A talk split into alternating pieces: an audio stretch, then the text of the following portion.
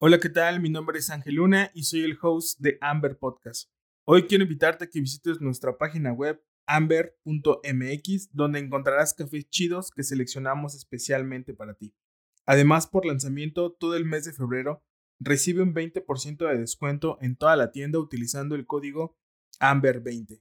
Recuerda amber.mx. Chido. Bye.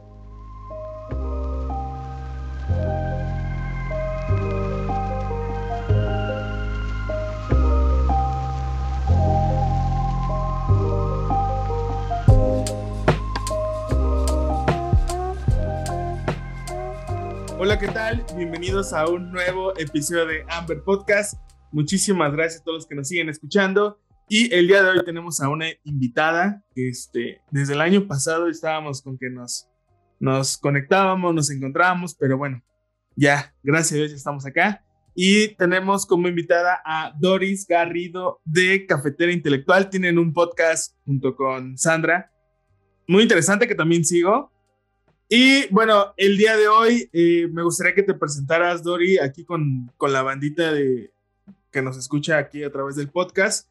¿Quién es Doris? ¿Qué hace? ¿Desde cuándo? Sueños, frustraciones, lo que nos quieras compartir. Adelante. Hola, yo soy Doris Garrido y esto no es Cafetera Intelectual, es Amber Podcast. cool. Entrada, todos mis episodios. Okay.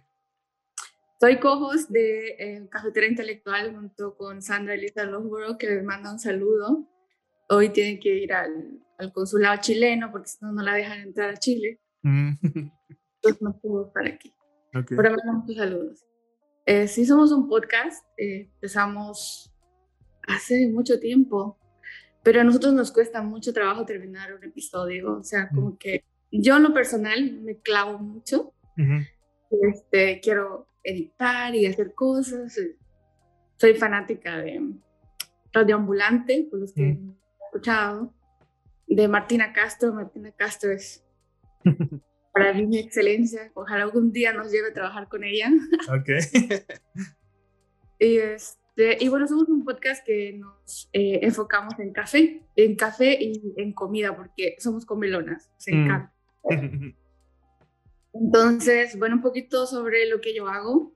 Tanto yo y Sandra eh, trabajamos en café. Eh, Sandra lleva ya muchos años trabajando en café, es eh, catadora profesional, es Q, es este, ya, me parece que ya está certificada para enseñar Q. Mm. Em, también ha sido compradora de café. Em, ¿Qué más ha hecho? Ha sido tostadora, ha sido barista, ha sido pues de todo yo creo que lo que hay aquí en Estados Unidos, lo único que le hace falta es ir a, cortar café, el cafetal. okay. Por mi parte, eh, yo no llevo tanto tiempo en el café, en cuestión de tiempo llevo muy poquito, pero eh, tuve la oportunidad de, de, estar trabajando para una importadora que ahora tiene espacio aquí donde estamos, que es The Crown. Y, y bueno, aquí he hecho, pues hago eh, de todo, estamos tenemos una, una barra enfrente, es un tasting room. Ok.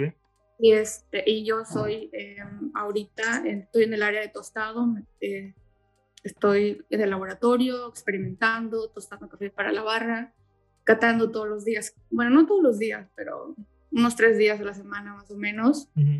Y ¿qué más hago? Bueno, todo lo que se refiere de café, todo el día hablando de café. Qué chido. Em, yo, yo soy mexicana, así que por eso estoy bien feliz de estar aquí contigo, porque eh, ¿sabes? una de las cosas que queríamos hacer con Sandra cuando se nos ocurrió el podcast es que queríamos conectar con Latinoamérica.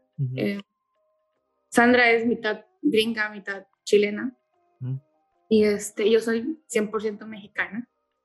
Entonces queríamos como unir esa parte de Latinoamérica porque Aquí en el trabajo siempre nos llegaban, eh, por ejemplo, productores de México, de Colombia, de Guatemala, de otros países, y queríamos hacer esa conexión mm. entre lo que hacemos acá en destino y lo que hacen allá en origen. Y, y bueno, por eso empezamos este podcast y lo hacemos, lo intentamos hacer bilingüe, mm. pero no sale más en español. ok. Y bueno, sobre mi, sobre mi otra vida, yo trabajé muchos años en el vino.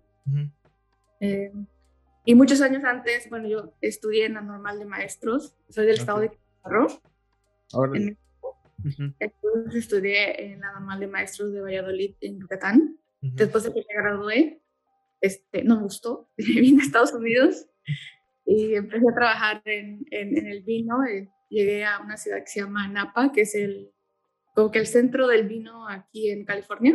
Ujú. Y estuve trabajando ahí por, por muchos años, como 13 yo creo, Órale. hasta que me di cuenta que como que no estaba, no sé, como que algo, algo le hacía falta a esa industria, ¿no? No era muy feliz y entonces eh, estaba trabajando para una non-profit que tenía sede aquí en Berkeley, cerquita de Oakland, Ujú. Y empecé a venir mucho. Y empecé a conocer Oakland y me encantó la diversidad hay aquí.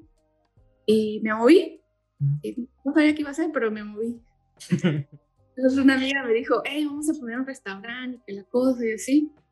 Y pues lo pensamos y dijimos, bueno, quizás una cafetería es más fácil. pues, ¿Qué, qué tan difícil hacer café? y bueno, ahí empezó la historia del café porque ella me conectó con, unos, eh, con un grupo que eh, hacía entrenamientos para baristas. Ujú. Era un entrenamiento de dos semanas, así que nah, no aprendí latín, no, no aprendí mucho. Ok. Pero, pero conocí gente de muchos lados, conocí a, a mucha gente de Eritrea, de, de, de África, de muchos países africanos, que yo decía, bueno, ellos vienen de, de, de donde es el café y Ujú. vienen a aprender a hacer café aquí. Y, y me gustó. Y yo como eh, acabo de, de llegar de, de Napa, aquí a Oakland, eh, me preguntaron, bueno, ¿y tú qué hacías para allá? Ya les conté un poco. Y yo acababa de terminar unas clases de enología que eran como enfocadas en laboratorio. Ujú.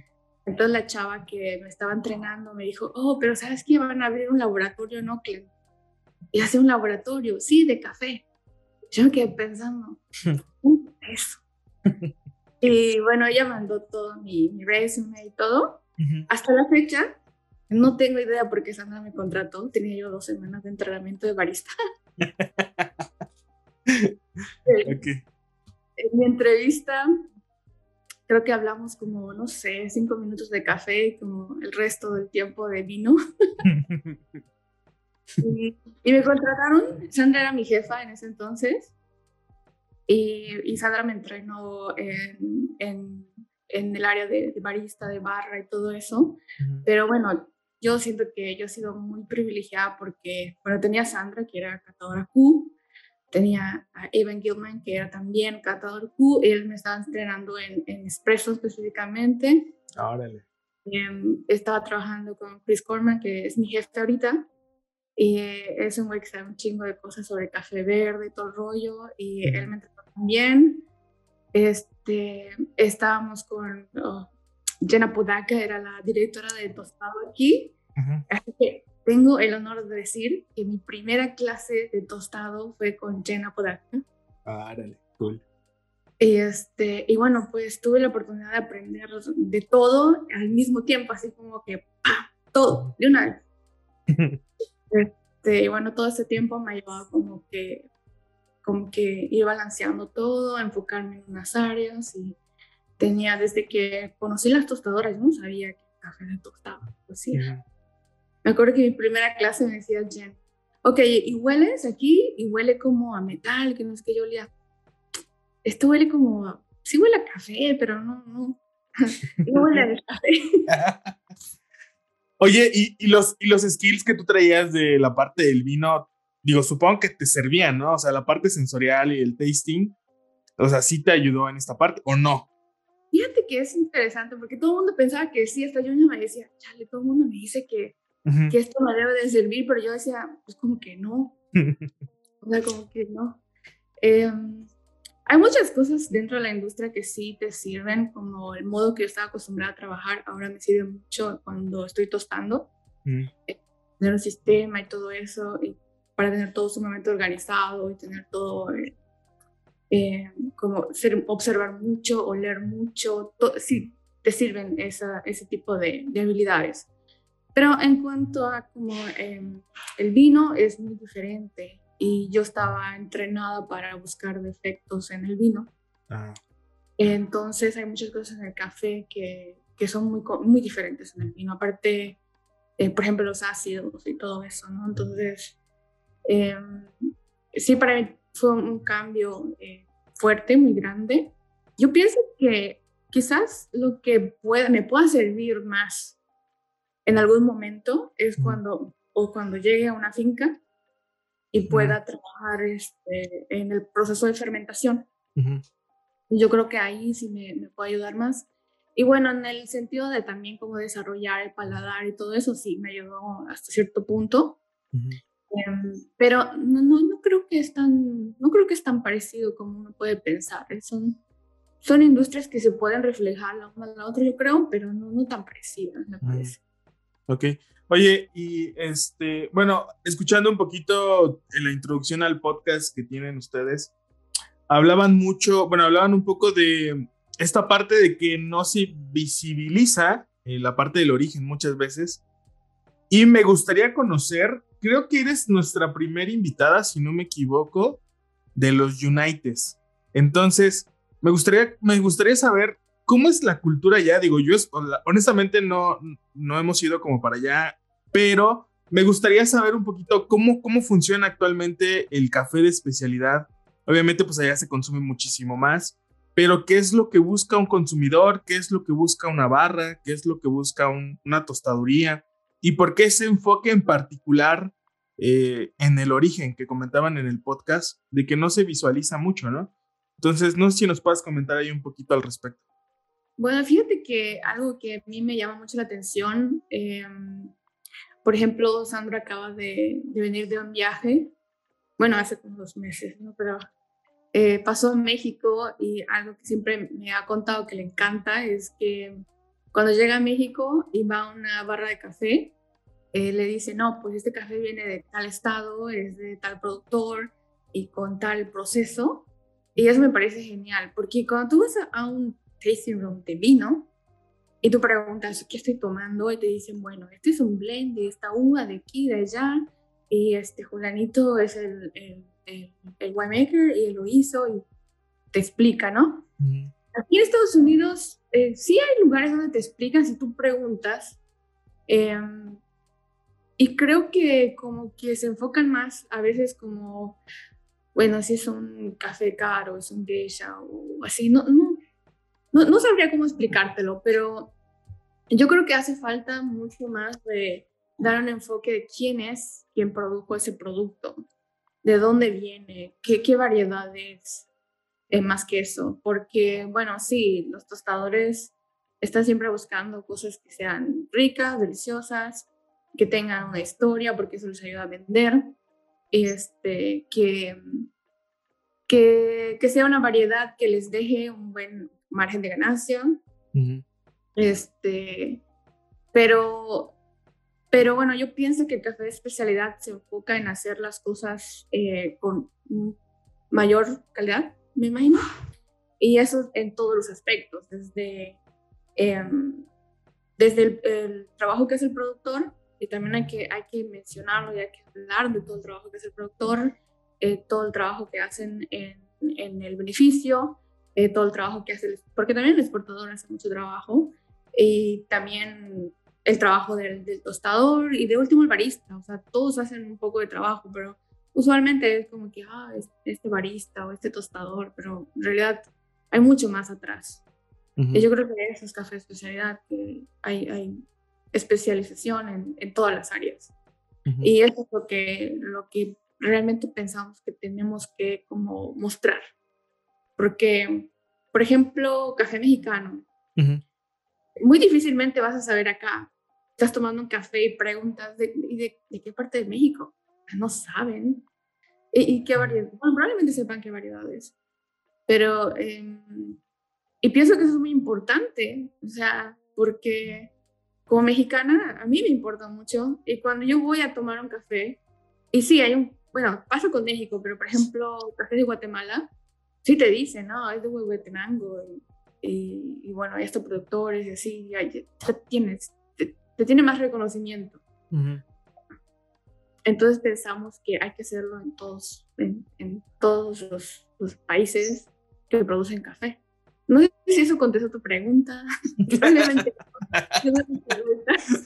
no, sí, bueno, parte, parte de, la, de la pregunta creo que sí, pero este, sí, quizá, quizá la pregunta va un poquito más enfocada el consumidor como tal.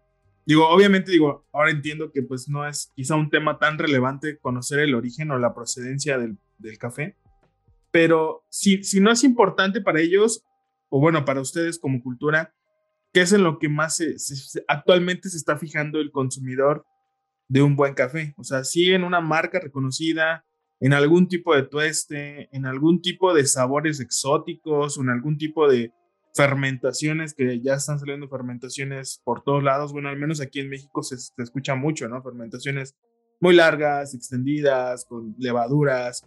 Bueno, ya hay muchas cosas ya hasta muy raras y extrañas, pero allá, allá, ¿qué se está escuchando? O sea, ¿qué es lo que la gente está buscando o se está comentando? Bueno, sí, la verdad es que los cafés naturales, anaeróbicos y todos esos sí son muy populares porque, bueno, obviamente el aroma es muy fuerte. Y mucha gente que no está acostumbrada a los cafés lavados eh, de especialidad y siente el olor así bien rico de un café natural y dice, wow, ¿qué es? Me encanta. Entonces, sí, son muy populares. Entonces, hay un, hay un mercado para esos cafés muy grandes. Eh, mm, sí, se van mucho por las marcas, hay muchas marcas de, café muy grandes acá. Em, aquí en, Oakland, que es como uno de los centros donde hay muchas cafeterías en, en California. Eh, sí, hay, hay muchos reconocidos y, bueno, em, proyectos de gente que está muy metida en el café y que se conocen, son muy populares por, en todo el país. Porque son, por ejemplo, bueno, como Jen, que tiene su marca, Jen Apodaca, que tiene Puerto. Ella vende su café en todo el país porque, bueno, dentro de la industria es muy conocida. Entonces, tiene clientes por todos lados. Y sí, sí tiene mucho que ver el, el, el que sea una marca conocida. Ok. Mm, sí, también se toma mucho eh, cafés procesados. Sí, Sí, lo, sabemos, a la gente le gusta. Actualmente aquí estamos tostando para... Antes no vendíamos café tostado, solo vendíamos tazas. Solo podías probar café. Pero hace poquito hicimos un, como un piloto de, vender eh, como tubitos de café, muy poco, como 120 gramos, eh, de tres cafés que nos gusten mucho. Mm. Y, y bueno, y sí, meter un anaeróbico, pues sí llama la atención, pero no tanto el nombre, llama la atención porque cuando lo hueles, huele fuerte, entonces llama la atención. O natural, siempre pones un natural, oh, ¿qué es esto? Entonces sí, sí se vende mucho. Este, creo que es un balance entre, entre procesos y, y, este, y, ser de una marca reconocida. Pero también creo que la gente que está muy metida en café de especialidad siempre le gusta estar experimentando. Eh, siempre le gusta estar probando otros, otros eh, cafeterías, tostadores nuevos, porque hay muchos. Todos los días hay nuevos tostadores que están experimentando y haciendo cosas. Entonces siempre hay algo interesante. Ok. Y dentro de tu, de tu perspectiva, eh, ¿qué crees que lo que le hace falta al café de especialidad como tal? Te lo voy la pregunta sale de este contexto. Digo, al menos aquí en México, eh, digo, no tenemos quizá una cultura tanto de, de, consumir café en primera parte. Este, y en segunda, café de especialidad, pues muchas veces es una barrera para el consumidor decir que es el café de especialidad. Digo, posiblemente ya no, sé si pase lo mismo, pero ¿cuáles son como áreas de oportunidad que podríamos tener? Digo, nosotros, digo, este, este podcast lo escuchan pues muchos tostadores, baristas, este, también consumidores, muchos que están aprendiendo apenas, que están entrando al mundo de especialidad. Eh, ¿Qué crees que pudiera hacerle falta al café como tal? Mira, sabes, yo creo que eh, no sé si eh, es esto lo que me estás preguntando, pero en mi experiencia, como eh, cuando estaba en la barra, en la barra de café, como barista, yo creo que una manera de acercar al cliente es em, acercándote a lo que él toma. Si e-, eres tú barista o eres tú el dueño de una cafetería y viene una persona que nunca ha probado café de especialidad y que probablemente toma, no sé, café tostado muy oscuro o ha tomado este café instantáneo, o sea, ese es, ese es un mercado sumamente grande, es, un es muy grande, entonces tú no puedes decir, hey, yo solo vendo cosas bien ricas, bien caras y, y aquí no. O sea, ese, ese puede ser tu, tu, este, como tu cliente si tú le empiezas a dar a probar cosas. Eso es lo que yo hacía. Cuando alguien llegaba y nunca había probado café de especialidad, nosotros aquí, por ejemplo, tenemos un, un dark roast. O sea, mm. eh, y, y, no te creas, como, como tostadora, yo me quebré la cabeza con ese dark roast. Okay. Cualquiera puede hacer café oscuro, pero hacerlo que sepa rico, ahí está el problema. ok. Entonces empezamos por ahí, ok, mira, prueba esto, ¿te gustó? ¿No te gustó? Ok, vamos a poner leche, ¿te gustó? Ah, ok, puedes ponerle un poquito de, azúcar, pruébalo a ver cómo te va. Y ya después, igual, nuestro Dark Roast es un café bueno, eh, de alta calidad, eh, tostado oscuro. Y después viene, no, sí me gustó, dame otra cosa, ok, ¿te gusta lo dulce? Vamos a darte algo natural, porque huele rico, porque huele a canela, porque huele a ginger.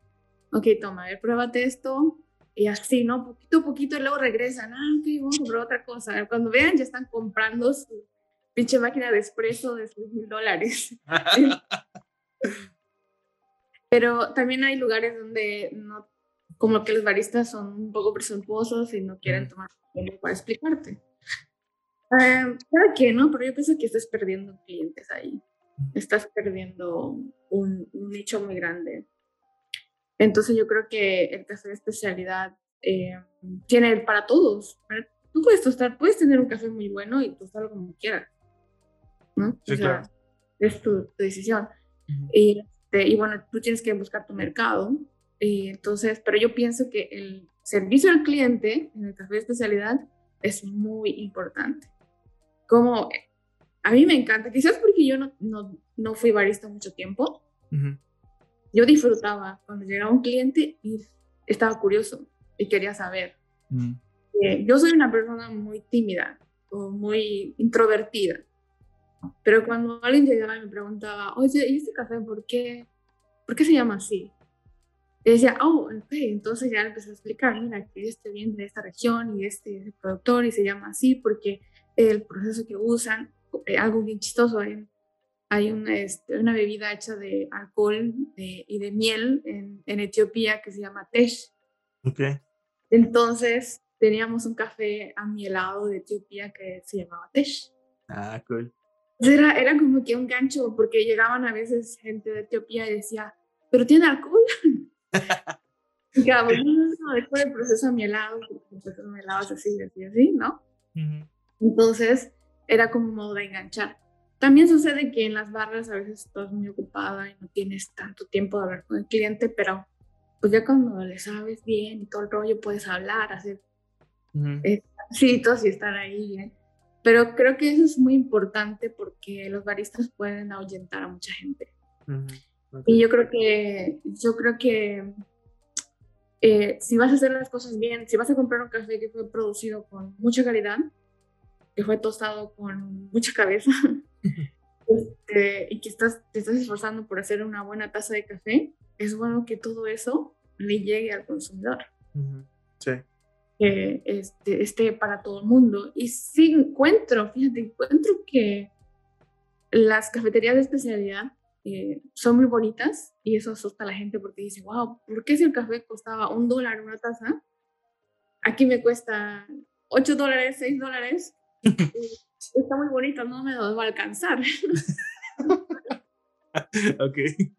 Pero pues hay que tener confianza y entrar, o sea, em, y, puedes, tener, puedes tener una buena experiencia. La verdad, aquí donde yo trabajo es un lugar muy bonito. este, la barra es preciosa, tiene, bueno, está todo bien bonito y tenemos de todo. Este, entonces, pues sí, la gente como que se impresiona y se siente un poco como que, wow, quizás este lugar es muy caro, no sé. Pero, pero igual algo que estuvimos haciendo antes del COVID era hacer muchos eventos de café y toda la comunidad venía y, y, era como convivir, que se sientan más cómodos en el espacio, ¿no? Yo recuerdo que un primer evento que hicimos fue un, una, uh, un, un una competencia de latte art. Ok. Y, la la Marzoku trajo la máquina, la nueva, que no me acuerdo cómo se llama, pero es la nueva que hace todo. Entonces me dijo, tú vas a hacer los shots para los, para los este, eh, competidores. Y yo dije, ah, claro, o sea, yo tenía un poquito de, como tres meses de barista, ¿no? y, este, y yo manejando la máquina súper chingona y todo el pedo, así como súper padre. Un montón de baristas de un montón de cafeterías y yo les decía, vengan, jueguen con la máquina. Porque es muy bonita, o sea, no vamos a perder. Porque sí, está, eso, está eso también de, de, de, que estamos acostumbrados que las cafeterías no son tan elegantes. Entonces, pero también eso es una cosa que tenemos que cambiar, la mentalidad de que el café se merece eh, ese lugar, se merece tener lugares bonitos, se merece, se merece mucho respeto también. Vamos a, a, una, a un tasting room de vino y todo súper elegante y nos parece raro. ¿Por qué? Porque es un producto europeo, lo que quieras, como una cuestión de estatus. Y el café, quizás podría decir que no, que no tenemos la idea que debe tener ese estatus, pero yo pienso que sí, o sea, sí. Ok. Sí, de hecho, digo, eh, digo, es una pregunta que hemos estado nosotros cuestionándonos un poquito acerca de qué es lo que nosotros nos corresponde, ¿no? O sea, cuál es nuestra responsabilidad. Y creo que en varias ocasiones hemos escuchado esta misma respuesta que nos comentas de, la hospitalidad, la atención al cliente, cuidar muchas cosas, ¿no? Yo creo que, como dices, el barista puede asustar a muchos, a muchos que llegan a la barra, que quieren conocer, pero pues el mismo barista, pues no, no los deja, ¿no? Entonces, este, me salieron ahorita, es una pregunta, son dos preguntas en una. Eh, ¿qué, ¿qué, hay acerca, em, qué concepto tienen del café mexicano allá? Este, esa es una. Porque, por ejemplo, platicamos con, con un, un, dude acá que fue a participar a Asia en la competencia de tostado y pues decía, ¿no? Que, que el café mexicano pues ni siquiera se sonaba, ¿no? Era como que pues sí hay, pero algo nostálgico, ¿no? Algo así como, ah, pues sí, café mexicano y hasta ahí. Esa es como la primera pregunta. Y la otra es, ¿y qué hay de la comunidad hispana? O sea, sí hay, que ellos, ¿qué papel juegan? ¿En dónde entran? ¿Están? ¿Consumen? ¿No consumen? ¿Qué consumen? Este, no sé si nos puedes ahí comentar un poquito. Sí, sí escuché ese episodio. Te digo que yo escuchaba todos los episodios. Cool. Él, tiene razón, tiene razón, no en Asia. Eh, desafortunadamente, el café mexicano, em, pienso que por mucho tiempo se usó para hacer blends, o sea, eh, ni siquiera aparecía el nombre de, de, café mexicano dentro de los cafés, o de las cafeterías, perdón, las cafés. este, pero, em, actualmente eh, yo creo que está habiendo, está, están empezando a entrar productores a, al café de especialidad aquí en Estados Unidos. Yo he probado, yo he probado varios. De hecho, hay una cafetería en Los Ángeles que vende solo café de Oaxaca. Eh, yo fui, ¿cómo se llama? no. Voy a buscar el nombre, te lo digo, pero se me olvidó ahorita. no es Tepito Cofino. Ah, no, ellos son, son de Veracruz. No. no. Este, y mm, hay productores que están haciendo mucho trabajo también. Eh, por ejemplo, de quien yo he escuchado muchísimo es de Rosalba Cifuentes, que está eh, por todo el país, aquí en Europa, eh, promoviendo y dando el nombre de café mexicano. Em, ahora estaba probando eh, una, una, tostaduría, la verdad no sé dónde está, pero em, encontré tres cafés de ellos em, que son mexicanos, uno de Veracruz, uno de Chiapas y el otro creo que de Oaxaca. probé el de Veracruz y está delicioso, delicioso. Y es un lavado, eh, está buenísimo. Entonces, yo creo que sí, está empezando, está empezando a sonar, pero también se tiene esta... Algunos baristas son un poco fresas. Y como siempre han visto el café mexicano así abajo, cuando les preguntas, eh, se sorprenden a veces, ¿no? Entonces tengo una, una anécdota de una amiga que vive en Los Ángeles que me cuenta que fue a una cafetería, eh, ella estaba empezando a probar café de especialidad, llegó y dijo, oye, ¿no tienen café de México? Y un barista así bien fresón le dijo, ¿México? ¿Producen café ahí? este, sí, todavía muchos lugares así, pero, pero yo pienso que eso va a cambiar pronto, porque en México está saliendo mucho café por todos lados. Y y creo que en Los Ángeles, la comunidad de Los Ángeles está entrando más a café de especialidad, pienso yo, eh, que es donde hay una comunidad mexicana en California más grande. Y este, es cierto que los mexicanos no estamos acostumbrados a tomar eh, café de especialidad así, en, en porcentaje, ¿no? Eh, pues crecimos con el Nescafé y todo el rollo. No es café. No es café. Este, pero, pero yo creo que el orgullo de, que ah, es de México, o sea, de México, lo tengo que probar. Eso hace que, proyectos eh, de tostadores mexicanos y de cafés mexicanos empiecen a sonar, sobre todo en Los Ángeles, en el área de Los Ángeles y San Diego. y, este, y bueno, para mí eso es un como, es como un orgullo. Y yo siempre que tengo la oportunidad de hacer algo, eh, con algún productor o con eh, cualquier cosa que tenga que ver con café mexicano, yo estoy puesta. Aunque soy, soy bien tímida, no me gusta participar, porque aquí hacemos muchas cosas y a veces me da pena, pero, pero, pero sí, todo, ok, de México lo voy a hacer.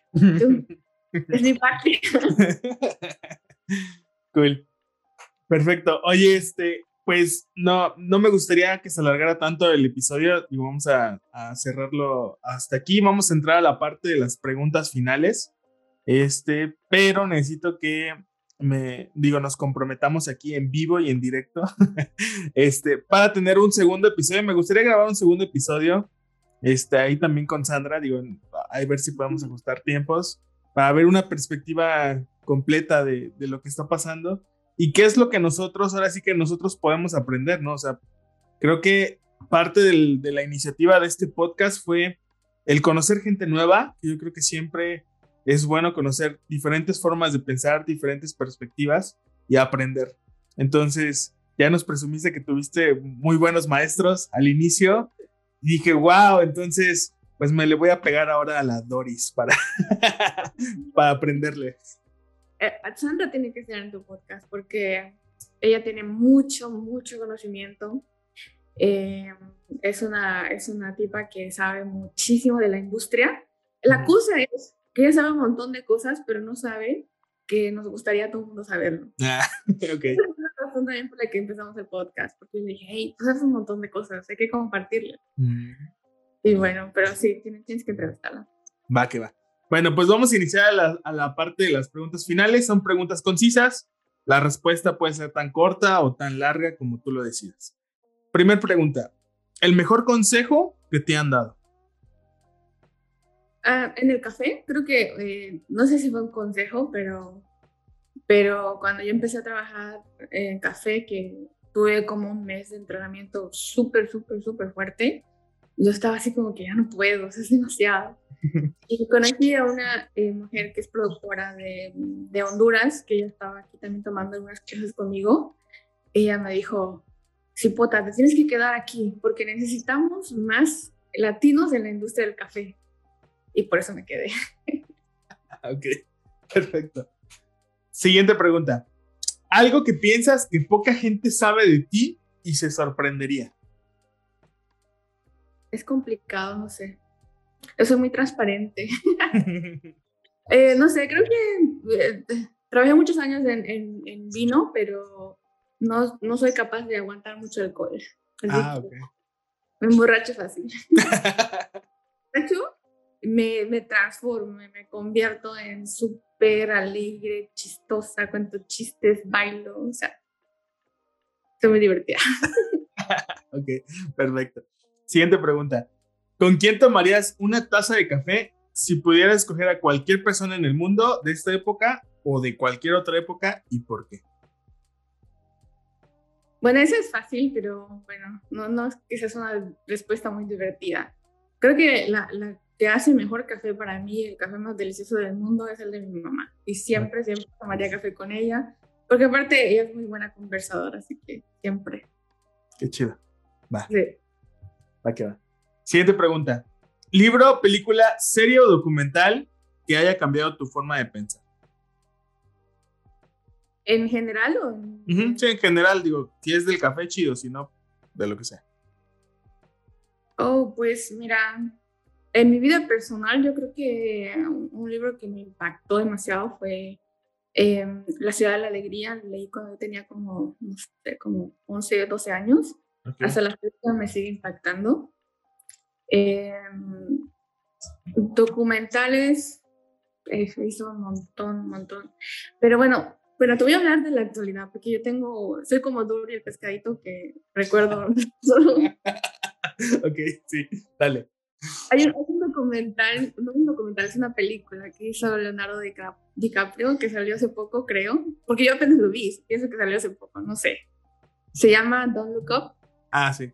Está buenísimo, buenísimo. Yo lo empecé a ver y estaba como que bien lento y un poco aburridón y como que lo apagué y después dije, no, lo tengo que ver porque una amiga me lo recomendó. Y después lo vi todo y me quedé como que, wow. O sea, wow, están hablando de nuestro, de, hoy, están hablando de, este país. No, no sé cómo se ve Estados Unidos en otros países, pero es, es, es la neta, esa película. ok, perfecto. Va. Siguiente pregunta.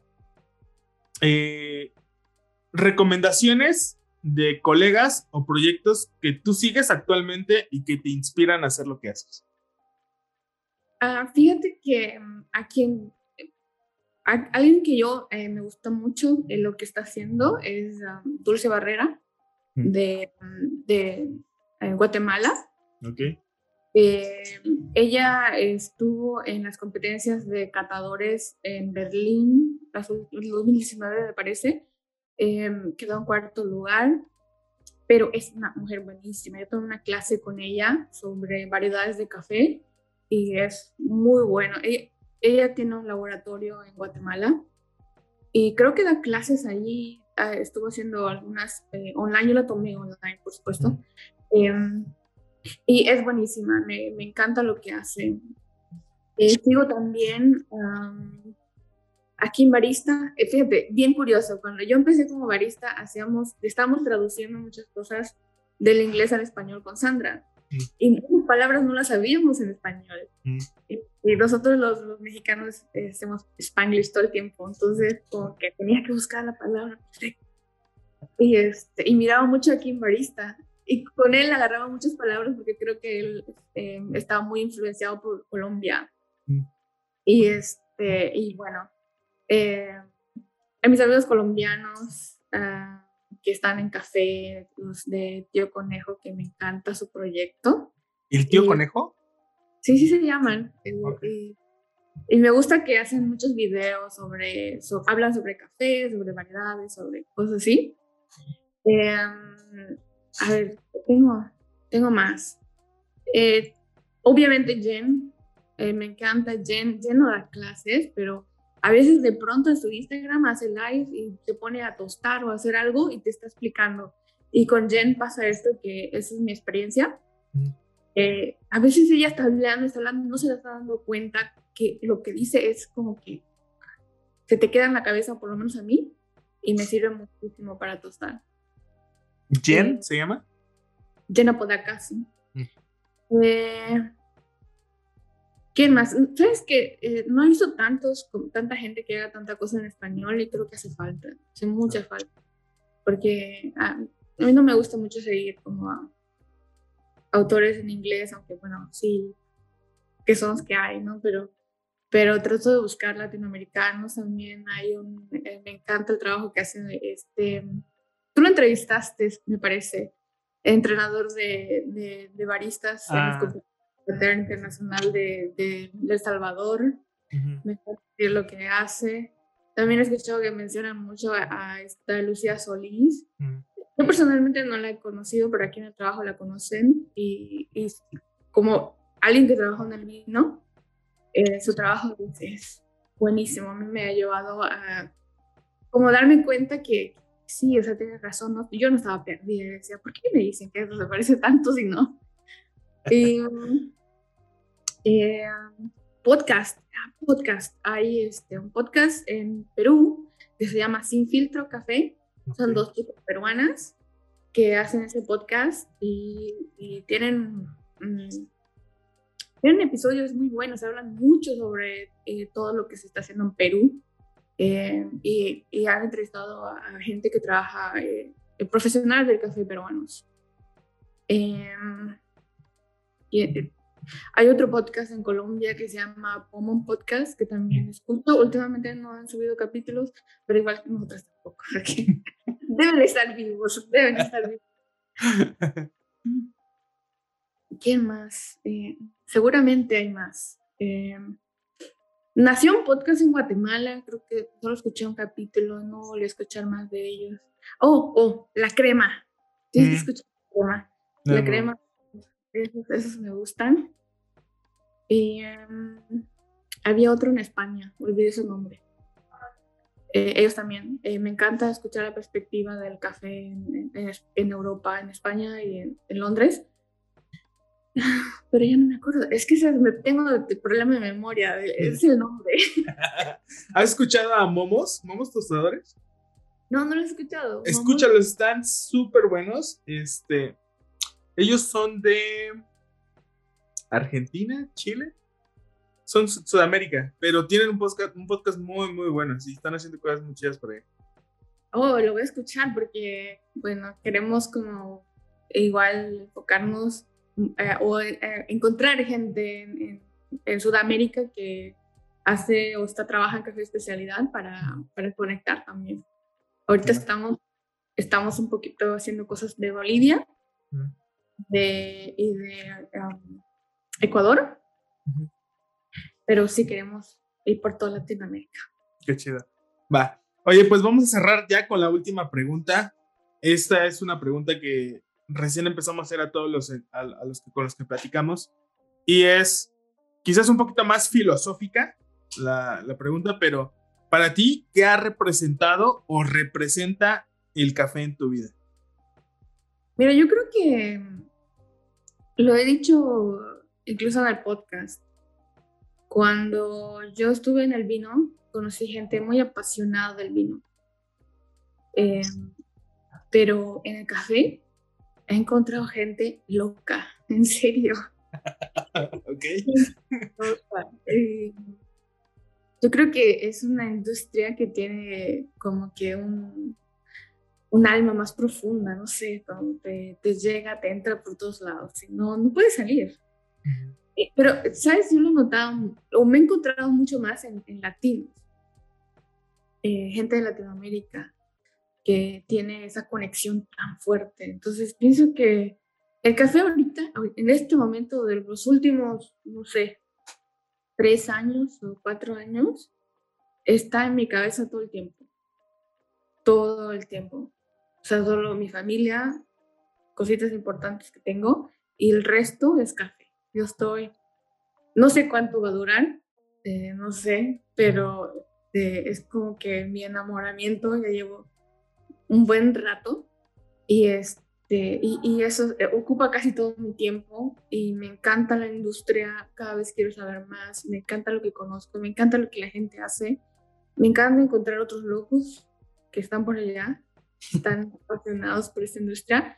Y yo creo que esta industria tiene, como que tiene un sentido, ¿no? Cuando yo estuve en el vino encontraba que, bueno, era un negocio solamente. Eh, para mí, pues. Eh, pero el café, sí, también es un negocio, pero hay más. O sea, yo yo tengo como la esperanza de que el café de, especialidad eh, sea una oportunidad para gente que no la ha tenido por tanto tiempo. Me refiero a que a todos aquellos productores que son dueños de su tierra, que es cierto, necesitan tener em, como una inversión para poder llegar al café de especialidad, pero haciéndolo ya tienen la oportunidad de vender su producto un poco más caro y poder seguir avanzando, o sea, salir del círculo, ¿me entiendes?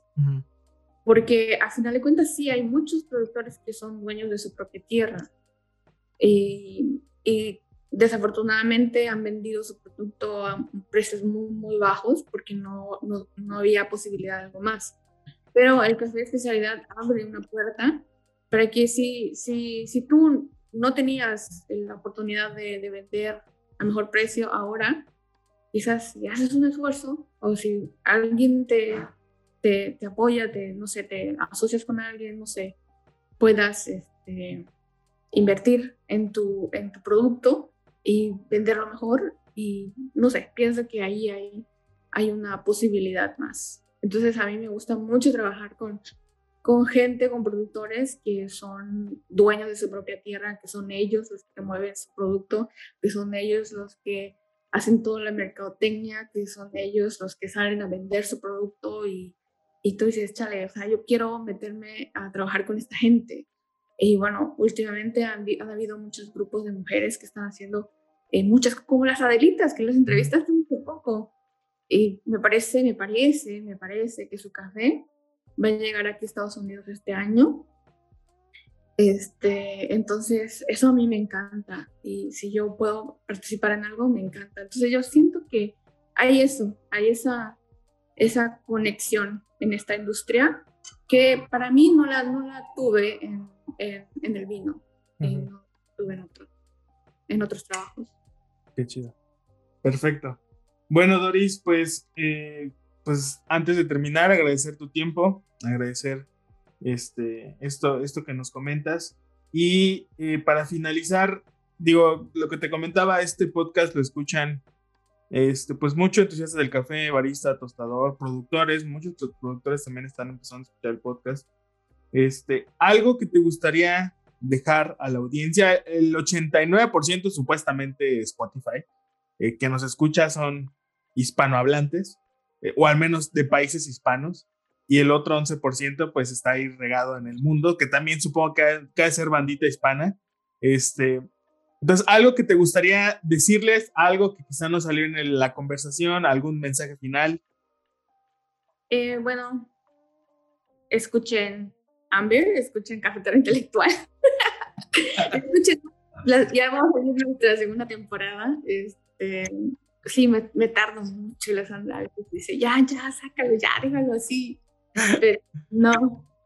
Eh, entonces, eh, sigan tomando café, tomen café, pregunten más sobre su café.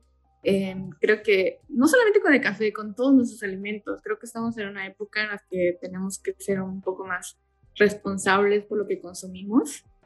Entonces es bueno saber de dónde vienen las cosas y cómo se hacen y, y, bueno, ser responsable en ese aspecto nos ayuda a mejorar el mundo en, en muchos aspectos.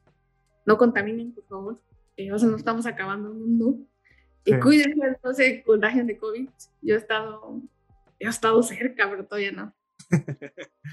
Este, y bueno, eh, disfruten mucho el café. Eh, prueben cosas nuevas, siempre hay cosas nuevas. No se asusten.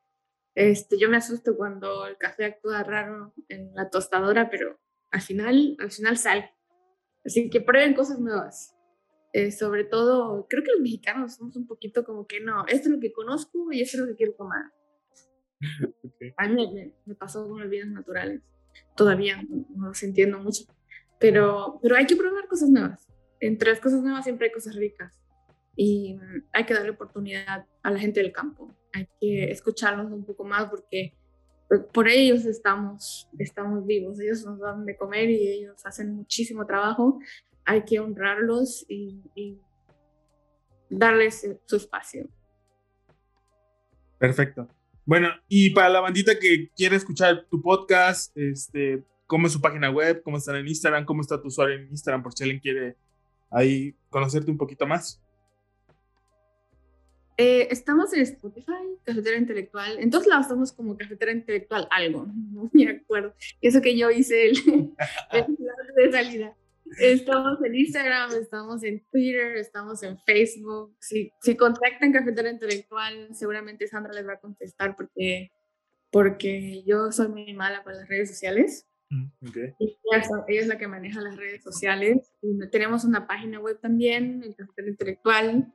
Este, nos pueden contactar por allá si tienen eh, algo interesante que crean que hay que contarlo, pues también. Chido. Este, nos gusta hacer historias y eh, pues sí, creo que ahí estamos en Cafetera Intelectual. Y Sandra también está en, en, Instagram como Tango Book, creo, y yo estoy como Doris. no, yo estoy como Ramonas, creo algo así. Sí, por aquí, por aquí andas. Sí. Así que escriban y no sé, comuníquense, díganos qué está pasando, en dónde están, no sé, qué hay, qué, cafés hay por allá interesantes en México, qué están haciendo. He escuchado un montón de cosas locas, no sé.